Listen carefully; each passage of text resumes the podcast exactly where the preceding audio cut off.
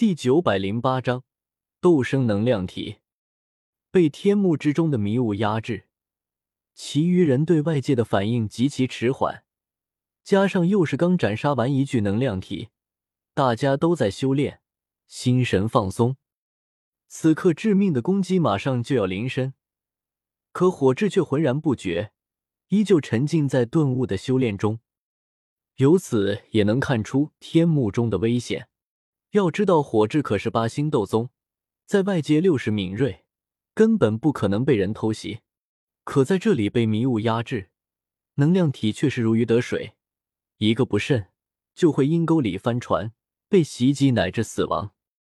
三千雷动，风雷杀，蛇躯盘，已经来不及提醒火炙，我脚踏三千雷动身，纵身挡在他身前。而后使出风雷杀，拳头浮现出耀眼雷光，爆发出全身力气，最后狠狠一记蛇躯盘砸在这袭来的攻击上，一连间使用了足足三道斗技。我本以为能轻松击溃这道斗气袭击，孰料才刚一接触，一股恐怖无比的力道直接将我掀飞出去。砰！剧烈的声响炸开，其余人猛地惊醒。火之刚睁开眼睛，就看见一道人影倒飞过来，往他身上砸来。他连忙伸手一扶，揽住我。纳兰叶，怎么回事？火之的灵魂力量已经放出，可以他的修为也才仅仅只能笼罩附近十几步距离，迷雾重重，依旧没搞清楚是怎么回事。是能量体的袭击。我右手整条手臂都在抽搐。刚才那道攻击太强大了，我一边给火智、小医仙他们指引方向，一边也是将灵魂力量朝那个方向笼罩过去。而后感受到那边恐怖深邃的能量波动，脸色不由大变。好恐怖的能量，这这怎么可能？已经超过尊者了。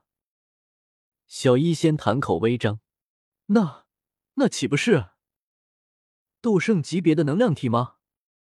火智秀眉微蹙，低声道：“看来我们的运气有些不太好，才进来半年时间，就撞见了斗圣层次的能量体。”其余几人都微微变色，我也不敢置信，这天幕里居然还有斗圣层次的能量体。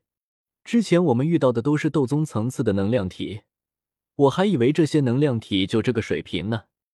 这些能量体都是斗圣强者遗留下的，能够拥有斗圣战力。这不是很正的吗？火智恢复了平静。这哪里正常了？迷雾深处剧烈翻滚涌动起来，那具斗圣能量体在迅速朝这边赶来。可是除了我，其余连却根本感受不到半点气息，似乎那里什么都没有。凝重压抑的气息在我们几人间弥漫。绿萝有些受不住，脸色惨白。盟主大人。要不我们还是逃吧。斗圣不是我们能对付的。火之一口否决，这些能量体没有神智，只有一种野兽般的本能，会击杀任何与他们不同的东西。而这里是天幕，在这里，我们能逃不过一具斗圣能量体的追杀。我想起什么，皱了皱眉。火之仙子，我怎么发现，每次这些能量体一出现？都是最先攻击你，这其中还有什么秘密吗？火之微微错愕的看着我，沉默了会儿，伸手摸向雪白的颈脖，从长裙里面掏出了一块吊坠，上面挂着一块火焰令牌状的东西，绘制有密密麻麻的符文。在天幕里，灵魂力量无法使用，所以与其靠运气般的寻找能量体，还不如把他们吸引过来。这枚令牌是炎族长辈交给他的，唯一的作用就是能把那些能量体吸引过来的。